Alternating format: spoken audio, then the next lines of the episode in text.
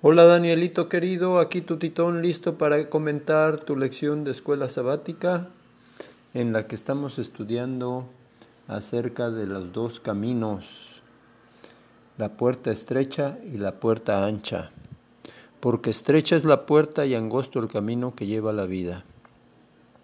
En los tiempos de Cristo los habitantes de Palestina vivían en ciudades amuralladas, mayormente situadas en colinas o montañas se llegaba a las puertas que se cerraban a la puesta del sol, por caminos empinados y pedregosos, y el viajero que regresaba a casa al fin del día, con frecuencia necesitaba apresurarse ansiosamente en la subida de la cuesta para llegar a la puerta antes de la caída de la noche. El que se retrasaba quedaba afuera. El estrecho camino ascendente que conducía al hogar y al descanso dio a Jesús una conmovedora imagen del camino cristiano. La senda que os he trazado, dijo, es estrecha. La entrada a la puerta es difícil, porque la regla de oro, de oro excluye todo orgullo y egoísmo. Hay en verdad un camino más ancho, pero su fin es la destrucción.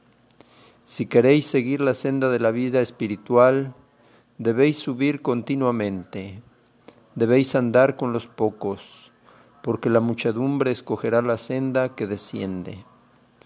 Por el camino a la muerte puede marchar todo el género humano, con toda su mundanalidad, todo su egoísmo, todo su orgullo, su falta de honradez y su envilecimiento moral. Hay lugar para las opiniones y doctrinas de cada persona, espacio para que sigan sus propias inclinaciones y para hacer todo cuanto exige su egoísmo. Para andar por la senda que conduce a la destrucción, no es necesario buscar el camino, porque la puerta es ancha y espacioso el camino, y los pies se dirigen naturalmente a la vía que termina en la muerte. Por el contrario, el sendero que conduce a la vida es angosto y estrecha la entrada. Si nos aferramos a algún pecado predilecto, hallaremos la puerta demasiado estrecha. Si deseamos continuar en el camino de Cristo, debemos renunciar a nuestros propios caminos, a nuestra voluntad y a nuestros malos hábitos y prácticas. El que quiere servir a Cristo no puede seguir las opiniones ni las normas del mundo. La senda del cielo es demasiado estrecha para que por ella desfilen pomposamente la jerarquía y las riquezas, demasiado angosta para el juego de la ambición egoísta, demasiado empinada y áspera para el ascenso de los amantes del ocio. A Cristo le tocó la labor, la paciencia, la abnegación, el reproche, la pobreza y la oposición de los pecadores. Lo mismo debe tocarnos a nosotros, si alguna vez hemos de entrar en el paraíso de Dios. No deduzcamos, sin embargo, que el sendero ascendente es difícil y la ruta que desciende es fácil. A todo lo largo del camino que conduce a la muerte hay penas y castigos, hay pesares y chascos, hay advertencias para que no se continúe, el amor de Dios es tal que los desatentos y los obstinados no pueden destruirse fácilmente. Es verdad que el sendero de Satanás parece atractivo, pero es todo engaño. En el camino del mal hay remordimiento amargo y dolorosa congoja. Pensamos tal vez que es agradable seguir el orgullo y la ambición mundana, mas el fin es dolor y remordimiento. Los propósitos egoístas pueden ofrecer promesas halagadoras y una esperanza de gozo, pero veremos que esa felicidad está envenenada y nuestra vida amargada por las expectativas fincadas en el yo. Ante el camino descendente, la entrada puede eh, relucir de flores, pero hay espinas en esa vía. La luz de la esperanza que brilla en su entrada se esfuma en las tinieblas de la desesperación, y el alma que sigue esa senda desciende hasta las sombras de la noche interminable. El camino de los transgresores es duro, pero las sendas de la sabiduría son caminos deleitosos y todas sus veredas paz. Cada acto de obediencia a Cristo, cada acto de abnegación por Él, cada prueba bien soportada, cada victoria lograda sobre la tentación es un paso adelante en la marcha hacia la gloria de la victoria final. Si aceptamos a Cristo por guía, Él nos conducirá en forma segura. El mayor de los pecadores no tiene por qué perder el camino. Ni uno solo de los que temblando lo buscan han de verse privado de andar en luz pura y santa. Aunque la senda es tan estrecha y tan santa que no puede tolerarse pecado en ella, todos pueden alcanzarla y ningún alma dudosa y vacilante necesita decir Dios no se interesa en mí. Puede ser áspero el camino y la cuesta empinada. Tal vez haya trampas a la derecha y a la izquierda. Quizás tengamos que sufrir penosos trabajos en nuestro viaje. Puede ser que cuando estemos cansados y anhelemos descanso, tengamos que seguir avanzando, que cuando nos consuma la debilidad, tengamos que luchar o que cuando estemos desalentados, debamos esperar aún. Pero con Cristo como guía, no dejaremos de llegar al fin, al anhelado puerto de reposo. Cristo mismo recorrió la vía áspera antes que nosotros, y allanó el camino para nuestros pies. Vamos a hacer una pausa y continuamos en un momento más. Hola Danielito, aquí tu titón, listo para seguir comentando el tema de los dos caminos que se encuentra en el libro El discurso maestro de Jesucristo. A lo largo del áspero camino que conduce a la vida eterna, hay también manantiales de gozo para refrescar a los fatigados los que andan en las sendas de la sabiduría se regocijan en gran manera, aun en la tribulación, porque aquel a quien ama su alma marcha invisible a su lado. A cada paso hacia arriba disciernen con más claridad el toque de su mano. Vívidos fulgores de la gloria del invisible alumbran su senda, y sus himnos de loor, entonados en una nota aún más alta, se elevan para unirse con los cánticos de los ángeles delante del trono.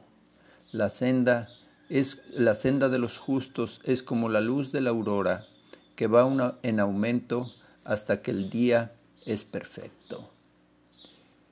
El viajero atrasado en su prisa por llegar a la puerta antes de la puesta de sol no podía desviarse para ceder a ninguna atracción en el camino.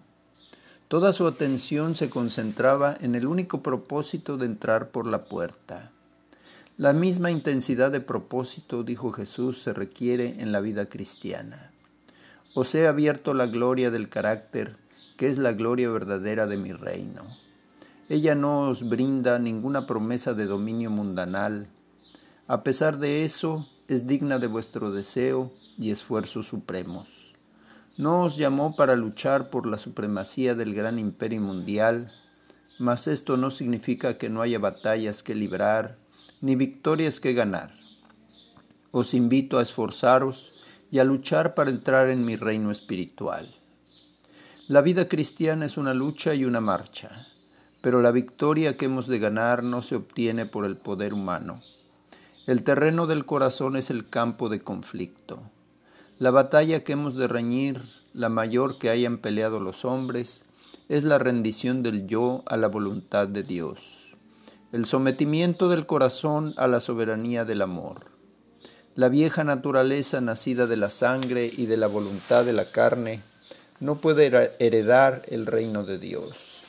Es necesario renunciar a las tendencias heredadas, a las costumbres anteriores. El que decida entrar en el reino espiritual descubrirá que todos los poderes y las pasiones de una naturaleza sin regenerar, sostenidos por las fuerzas del reino de las tinieblas, se despliegan contra él.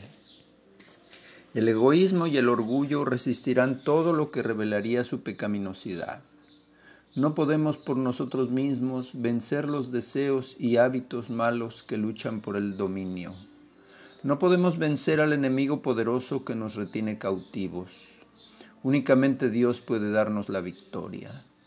Él desea que disfrutemos del dominio sobre nosotros mismos, sobre nuestra propia voluntad y costumbres, pero no puede obrar en nosotros sin nuestro consentimiento y cooperación. El Espíritu Divino obra por las facultades y los poderes otorgados a los hombres. Nuestras energías han de cooperar con Dios. No se gana la victoria sin mucha oración ferviente, sin humillar el yo a cada paso. Nuestra voluntad no ha de verse forzada a cooperar con los agentes divinos. Debe someterse de buen grado. Aunque fuera posible que Él nos impusiera la influencia del Espíritu de Dios con una intensidad cien veces mayor, eso no nos haría necesariamente cristianos personas listas para el cielo. No se destruiría el baluarte de Satanás. La voluntad debe colocarse de parte de la voluntad de Dios. Por nosotros mismos no podemos someter a la voluntad de Dios nuestros propósitos, deseos e inclinaciones. Pero si estamos dispuestos a someter nuestra voluntad a la suya, Dios cumplirá la tarea por nosotros aun refutando argumentos y toda altivez que se levanta contra el conocimiento de Dios, y llevando cautivo todo pensamiento a la obediencia de Cristo. Entonces nos ocuparemos en nuestra salvación con temor y temblor, porque Dios producirá en nosotros así el querer como el hacer por su buena voluntad. Muchos son atraídos por la belleza de Cristo y la gloria del cielo, y sin embargo, rehuyen las únicas condiciones por las cuales pueden obtenerlas. Hay muchos en el camino ancho que no están del todo satisfechos con la senda en que andan. Anhelan escapar de la esclavitud del pecado y tratan de resistir sus costumbres pecaminosas con sus propias fuerzas.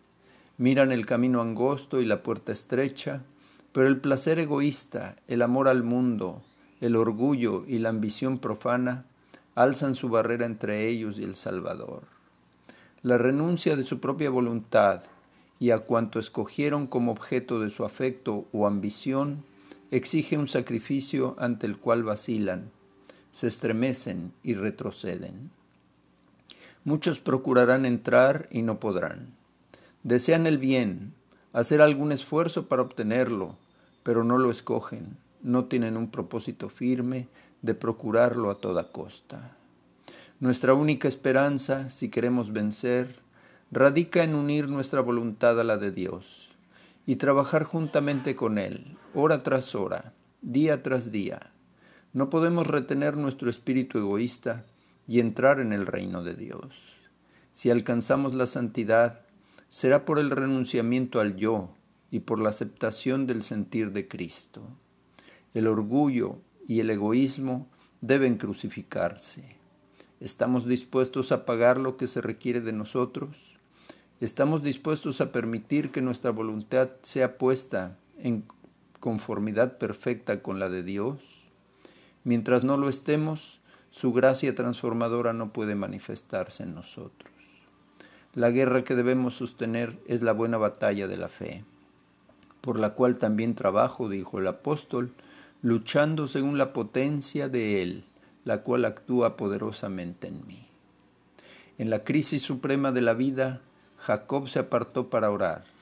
Lo dominaba un solo propósito, buscar la transformación de su carácter. Pero mientras suplicaba a Dios, un enemigo, según le pareció, puso sobre él su mano y toda la noche luchó por su vida. Pero ni aun el peligro de perder la vida alteró el propósito de su alma. Cuando estaba casi agotada su fuerza, ejerció el ángel su poder divino, y a su toque supo Jacob con quién había luchado. Herido e impotente cayó sobre el pecho del Salvador rogando que lo bendijera. No pudo ser desviado ni interrumpido en su ruego, y Cristo concedió el pedido de su alma débil y penitente, conforme a su, a su promesa. ¿O forzará a alguien mi fortaleza? Haga conmigo paz sí haga paz conmigo. Vamos a hacer una pausa y continuamos en un momento más.